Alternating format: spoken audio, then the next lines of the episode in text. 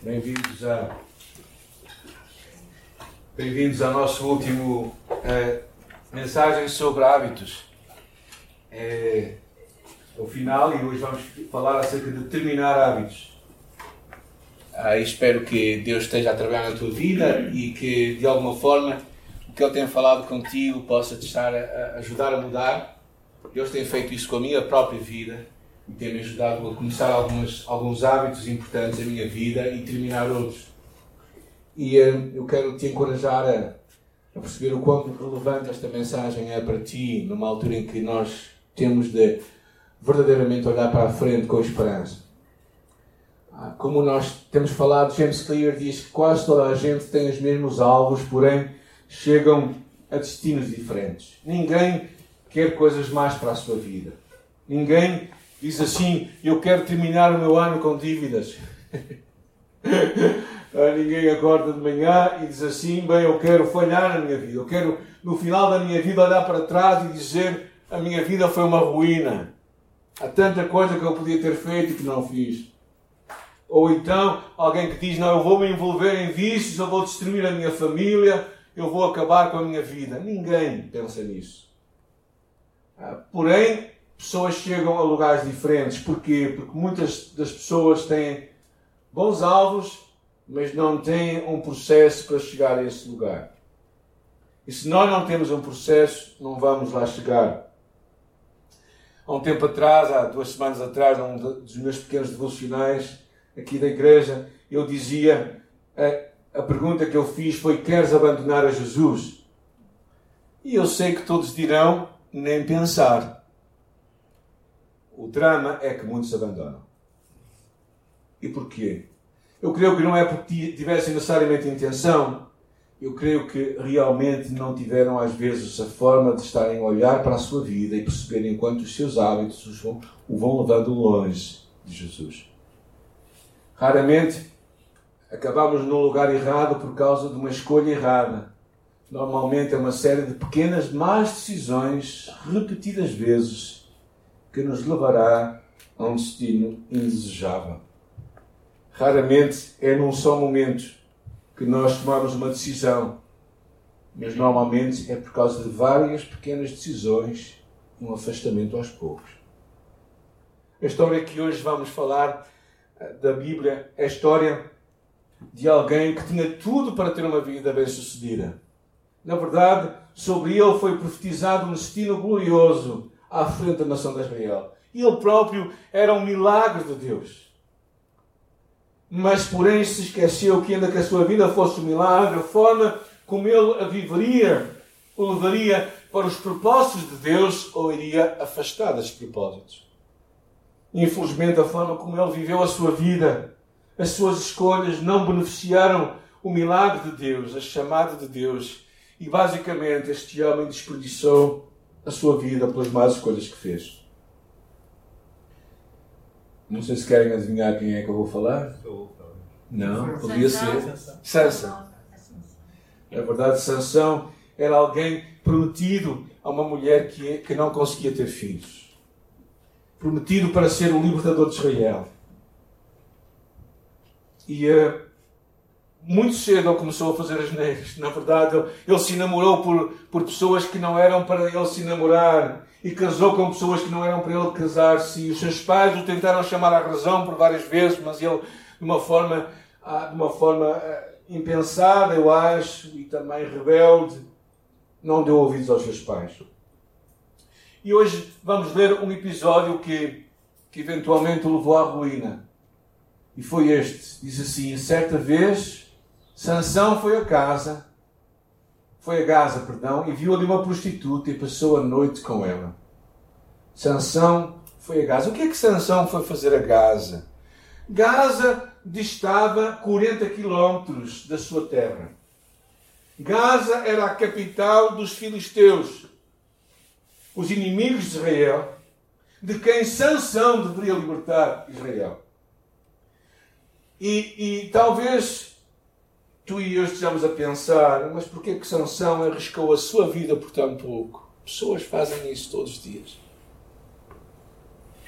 Pessoas fazem isso todos os dias. Sansão deu 50 mil, 56.250 passos, mais ou menos. Se um passo for para 880 centímetros. Ele deu 56 mil passos. Um passo após outro o levou à sua ruína. As suas as quedas acontecem depois de várias cedências como às vezes eu afirmo, uh, ninguém acorda uma manhã e diz assim: bem, eu vou enganar esta pessoa, eu vou cometer adultério, eu vou destruir a, aquela, a vida da outra pessoa. Não, sem que primeiro antes tenha feito muitas pequenas cedências. E se calhar a pergunta que nós temos que fazer hoje é: para onde é que a tua vida te está a levar? Para onde é que as tuas escolhas te estão a levar hoje? Na primeira semana nós falámos acerca do ser antes de fazer. Quem é que tu queres ser? Essa é a pergunta que todos nós devemos responder antes de mais. Entender que tu e eu devemos ser intencionais e devemos mudar e entender que a nossa vida é a soma de muitos pequenos hábitos e que nós temos de ter um processo para chegar aos nossos propósitos. Na segunda semana, a semana passada, falamos da importância de iniciar um hábito, um pequeno hábito, que te leve a ser a pessoa que tu achas que Deus te chama a ser no final deste ano. E seres consistente nesse hábito. Eu já comecei o meu hábito. Não digo qual é que é. Depois, se calhar, daqui a uma semana vou perguntar à minha esposa se ela descobriu. Porque um hábito deve ser visto. É algo que é constante, que é contínuo. Que tipo de pessoas tu queres ser no final deste ano? Qual é o hábito que tu iniciaste para que isso aconteça? Se tu não iniciares nada, não, vais, não vai acontecer nada no final do ano. Eu garanto-te. E hoje vamos falar acerca de determinar hábitos. E a palavra lá em Tiago diz assim: Portanto, despojando-vos de toda a impureza e acúmulo de maldade, acolhei com mansidão a palavra em vós implantada, a qual é poderosa para salvar a vossa alma. Esta ideia de nós libertarmos, despojar, é, é como tirar uma roupa suja. Sabem, eu quando estava no, quando estava no, no um dos trabalhos que eu fiz foi transportar estrumo de vaca uh, uh, lá para fazermos estrumo lá em cima, né? E depois de carregar uns carritos de, de, de, daquilo, da vaca, né? Vocês sabem o que é que eu estou a falar, né? Vocês em casa também sabem, sabe? Pronto, depois de transportaste, ficas com um cheiro um pouco estranho no corpo e na tua roupa, né? Podes tentar tomar banho e o teu corpo vai ficar bom, mas se tu não mudares de roupa, eu garanto que o cheiro te vai acompanhar. E quando fala esta ideia de despojar-nos da imundícia e destas práticas, é uma ideia mesmo de tirar uma roupa suja que nós temos, que cheira mal. E hoje eu quero falar de algumas ideias, como nós podemos realmente nos quebrarmos maus hábitos em nossa vida, nos libertarmos desses hábitos. A primeira coisa tão importante é reconhecermos. E talvez este é o princípio da mudança. Reconhecer que tu não podes vencer aquilo que tu não podes reconhecer. A chave para tu parares algo é saber que isso é real, que te controla e tem domínio sobre ti. E claro, precisamos de fazer de uma forma consciente. E há tantos maus hábitos que às vezes nós podemos ter. Por exemplo, uma atitude. Temos um espírito crítico continuamente. Ou então temos uma língua maldizente, que dizemos à pessoa: olha, vamos orar por aquele irmão. Sabe, quando nós dizemos vamos orar por, às vezes já está impregnado de, de um certo falar mal a outra pessoa. É? Ou então, às vezes, podemos ter vício digital, que é estarmos demasiado entregues à tecnologia, eh, ao médio social, à Netflix, agora alguns gostam muito de ver. Ou então, estamos sempre a mexer no telemóvel, não paramos com os dedos já perceberam? Se vocês conseguissem medir o tempo que vocês passam no, na média social, Facebooks e outras vocês tentem imaginar as horas que passam aí, se alguns passam horas. Não é? Se calhar perguntem se é a melhor forma de vocês usarem o vosso tempo. Se calhar já se tornam hábitos. Ou então vícios com substâncias como álcool, fumo, medicamentos temos que reconhecer o que está mal na nossa vida. E se mais do que uma pessoa que te ama te diz que tens um problema, possivelmente tu tens um problema. Às vezes as pessoas que nos amam dizem, ah, eu acho que tens esse problema, mas nós tentamos ficar um bocado surdos, não é? Mas quando alguém, mais que uma pessoa que realmente te ama, te diz isso, então é, talvez seja boa ideia escutares. É interessante esta questão dos hábitos. Se vocês pensarem comigo, por exemplo, um bom hábito é difícil começar e normalmente os resultados vêm muito mais à frente. Por exemplo, se tu decides fazer ginástica, as primeiras semanas é para o teto. Tu começas a ver resultados passado muito tempo. E nesse processo, às vezes, nós desistimos. Não é? Quando nós, por exemplo, nos queremos envolver na igreja, vemos todos entusiasmados, mas, mas começa, demora tempo. Às vezes nós demora tempo a nos ligarmos, a sentirmos mais perto de Deus. Quando nós queremos ter aquele devocional que toca a nossa alma, nós, nós, nós temos e temos e parece que nada acontece. Pois os bons hábitos, e de repente as coisas parecem que começam a acontecer. Os bons hábitos é assim, demoram nós temos que tomar uma decisão, é difícil para começar e os resultados é muito mais à frente. Agora, com os maus hábitos é diferente. Porquê? Porque o mau hábito normalmente traz um benefício imediato. O pecado tem, traz prazer ou não? Não, eu sei que ninguém peca aqui, não é? Só eu. Não sabem muito bem como é um pecado, bem, não é? Porque um pecado por si próprio traz prazer, então o benefício é imediato. Os maus hábitos normalmente trazem, muitos deles trazem benefício logo imediato. Tu tens aquele benefício, mas claro, tu também sabes que para o deixares, os resultados daquilo vêm décadas mais tarde, não é? O que tu fazes hoje no teu corpo, não é? Tu não vais de certeza morrer por, por pegares uma bebedeira. E se apagares 4 ou 5 também não morres, mas aquilo vai acumulando no teu corpo. E mais à frente vais pagar a fatura. Então uma coisa importante é reconhecer. Outra coisa importante é nós tornarmos isso difícil. Porquê? Porque ao contrário do bom hábito, que deve ser uma coisa fácil para nós fazermos, o mau hábito deve ser difícil. O que é que isto quer dizer? É interessante que o Provérbios diz: Não entres na vereda dos perversos, não sigas pelo caminho dos maus Evita-o. Não passes por ele. Desvia-te dele e passa largo. É, quando nós pensamos neste, no ciclo dos hábitos, é?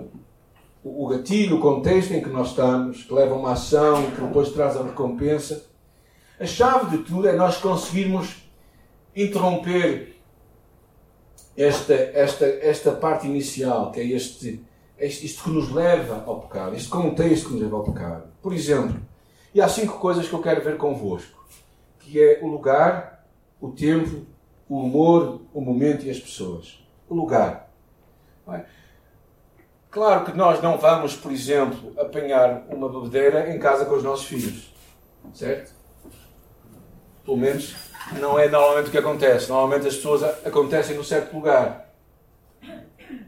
Então é importante nós termos isso. Também o tempo, não é? O tempo do dia, às vezes, ah, em que nós estamos propensos a certas coisas. É interessante que diz a palavra, e aconteceu que, tendo decorrido um ano, no tempo em que os reis saem à guerra, David ficou em Jerusalém. David não foi para a guerra, lugar, e o tempo que ele devia estar na guerra, ele estava em casa. E por causa disto, por causa desse contexto, ele fez o que fez. E ele começou a sua queda. Humor, o que é que isto quer dizer? Quando estamos com fome, nunca comece uma discussão com alguém quando outra pessoa está com fome. É má ideia. Nunca vão chegar lá nenhum. Porque, pelo menos, eu quando estou com fome, e eu não ouço muito bem. Quando estou cansado, uh, tenho propensão. Uh, uh, por exemplo, eu gosto de gelado, toda a gente sabe disso, graças a Deus. Não considero que seja um hábito meu. Já foi, agora não é. Mas sei que, por exemplo, havia uma certa altura que era um padrão na minha vida. Quando eu estava, quando eu estava cansado, cansado, cansado, a minha fuga era o gelado. Terrível, não é? E, e, e tornava-se como que uma compensação. E os maus hábitos às vezes formam-se assim. Então, quando há uma série de, de humor, uma série de temperamento que pode proporcionar maus hábitos em nossa vida. Também o momento. Há pessoas que, quando fazem uma coisa, sempre vão fazer outra. Ou seja, isto é tipo quando uma, uma filha se zanga com o marido, uma, uma filha se zanga com o marido dela, vai falar com a mãezinha. E tem sempre ter aquela, aquela fuga, não é? E finalmente as pessoas influenciam em nossas vidas. E claro que nós percebemos que pessoas estudos é, confirmam que pessoa, as pessoas com quem nós andamos são aquelas que mais nos vão influenciar e vão determinar o nosso estilo de vida. Nós dizemos, diz-me com quem andas e eu digo-te quem és. É? A chance de termos qualquer tipo de vício aumenta exponencialmente pelos relacionamentos chegados que nós temos. Provérbios diz: O que anda com os sábios ficará sábio, mas o companheiro dos tolos será destruído. Pessoas que nos são mais chegadas são aquelas que devem ter prioridades que nós queremos ter na vida como Deus, igreja, família, honestidade. São essas as pessoas que devem ser mais chegadas de nós. Não quer dizer que nós não devemos ter amigos que são diferentes dessas pessoas, mas aquelas que mais nos vão influenciar são aquelas pessoas que têm que ter valores que nos vão ajudar a aproximar de Deus. Essas pessoas são aquelas que terão mais influência na nossa vida. Paulo dizia aos Coríntios: Não vos enganeis, as más conversações corrompem os bons costumes. É quase impossível ter uma vida em ordem quando os teus melhores relacionamentos têm uma vida em desordem. É quase impossível Por isso, às vezes o que temos que fazer é, é perceber o contexto em que aquilo nos leva ao hábito e retirar, fugir desse contexto para interromper a ação. Ou seja, se eu sei estar naquele lugar vai me levar àquele comportamento, então eu saio daquele lugar. Se eu sei que quando eu estou desta forma, eu vou agir desta forma e eu vou-me precaver. Eu sei que, por exemplo, se eu estou muito cansado, eu tenho tendência a falar coisas que não devo. Então eu tenho que, que perceber o contexto em que eu estou e dizer: não, eu vou descansar e depois conversamos. Porque aí tu interrompes aquele hábito constante da forma da tua, da tua, da tua da tua resposta. Não é? E tornar difícil também às vezes é fazer que as coisas se tornem realmente complicadas. Por exemplo, se nós temos um problema em gastar dinheiro usando cartões de crédito, o melhor é não termos cartão de crédito. Ou pegar no cartão de crédito e entregar a alguém que é poupado e dizer assim: Olha, quando eu precisar, eu falo contigo. E nós temos que falar com a pessoa e dizer assim, e ela nos vai, nos vai perguntar: Mas porquê é que tu queres cartão? Essa é a forma de nos dificultarmos.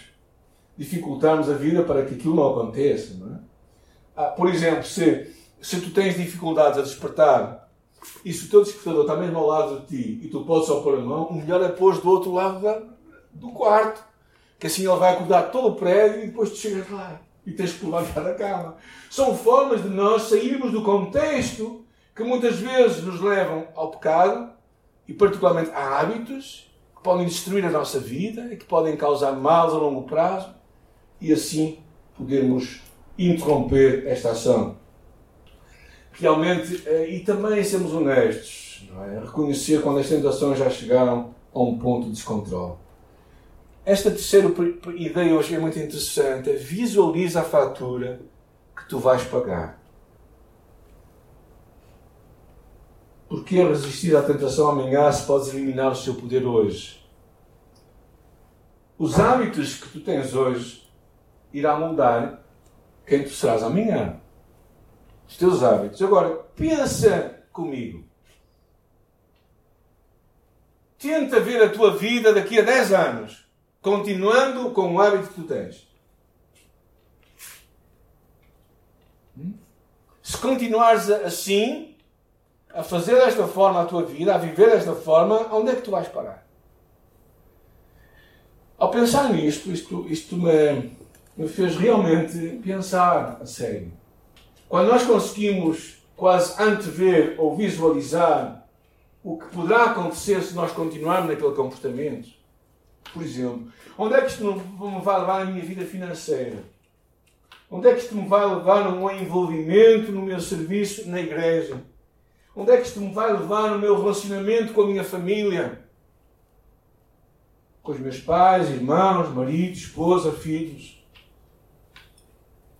Onde é que isto me vai levar se eu continuar a viver assim, daqui a 10 anos, como é que vai estar o meu relacionamento com Deus?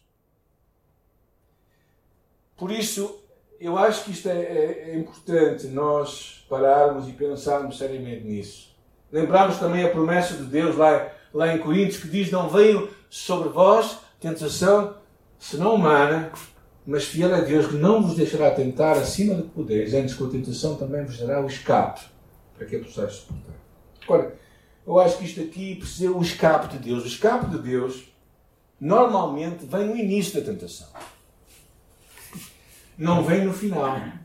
O escape para ti e para mim é quando tu é, é, acontece logo no princípio. Por exemplo, tu tens aquele, aquele sentimento que tu não podes viver sem chocolate. Não é?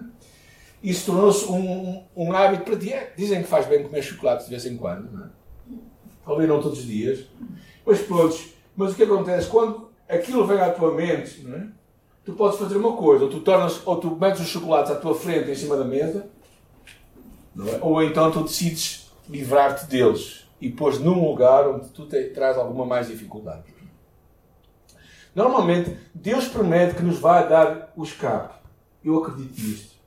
Acredito que sempre há escape para a nossa vida. Mas quanto mais à frente tu fores, quando tu pensas ah, eu vou conseguir, eu vou conseguir, eu vou conseguir, acabou.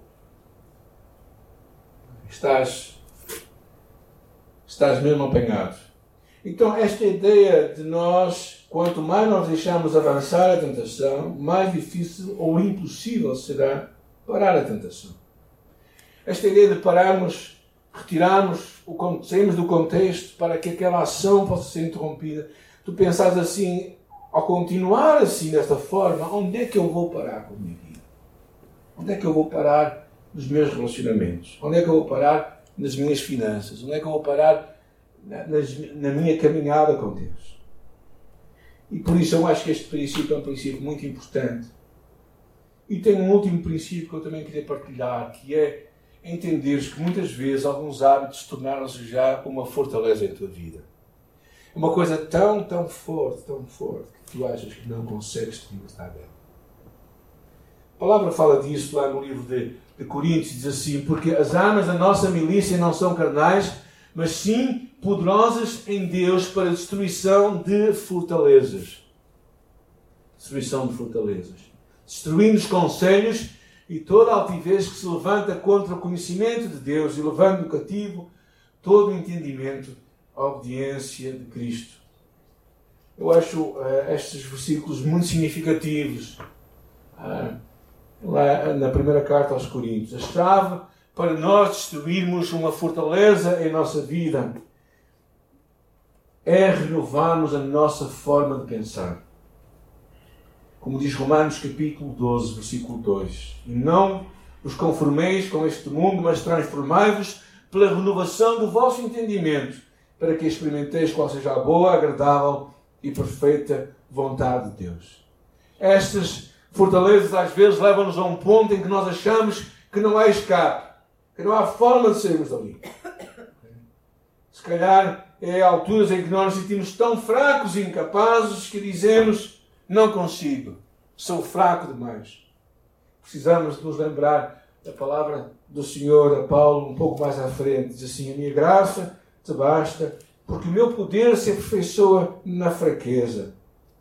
De boa vontade, pois, me gloriarei nas minhas fraquezas, para que em mim habite o poder de Cristo. Cristo em mim é mais forte do que os meus hábitos. Lembra-te da história de Sansão.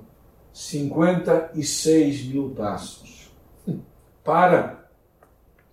Dá tempo para voltar para trás. Sansão fez aquele caminho de 40 quilómetros, sabendo que ia entrar no território do inimigo, sabendo que ia, de alguma forma, desobedecer ao propósito de Deus. Ele tinha tempo para parar. E eu acho também muitas vezes nós precisamos de olhar para a nossa vida e dizer nós temos uma expressão em português que enquanto há vida há esperança, ou seja, é tempo que nós podemos parar na, na caminhada que nós temos para casa. É tempo de voltar para trás. Nunca subestimes, como nós falámos no, no primeiro encontro, Nunca subestimes como o nosso Deus pode iniciar algo grande através de um pequeno hábito. E por isso eu quero te encorajar a, começar um hábito que te torne uma pessoa, a pessoa que Deus quer que tu sejas. Não desprezes, como diz Zacarias, o dia das pequenas coisas. Às vezes nós pensamos que as pequenas coisas não fazem, as pequenas coisas fazem muito na nossa vida. Muito, muito, muito, muito. E eu louvo a Deus por muitas pequenas coisas. Pelos pequenos relacionamentos significativos que Deus me deu. Pelas pequenas pessoas que Deus colocou na minha vida e que tocaram a minha alma como pouco, pouco, pouco tem acontecido. Não desprezo o dia das pequenas coisas. O dia de um pequeno hábito. Um hábito após outro vai escrever a tua história. E a mudança começa quando tu queres ser a pessoa que Deus quer que tu sejas e te empenhas nisso.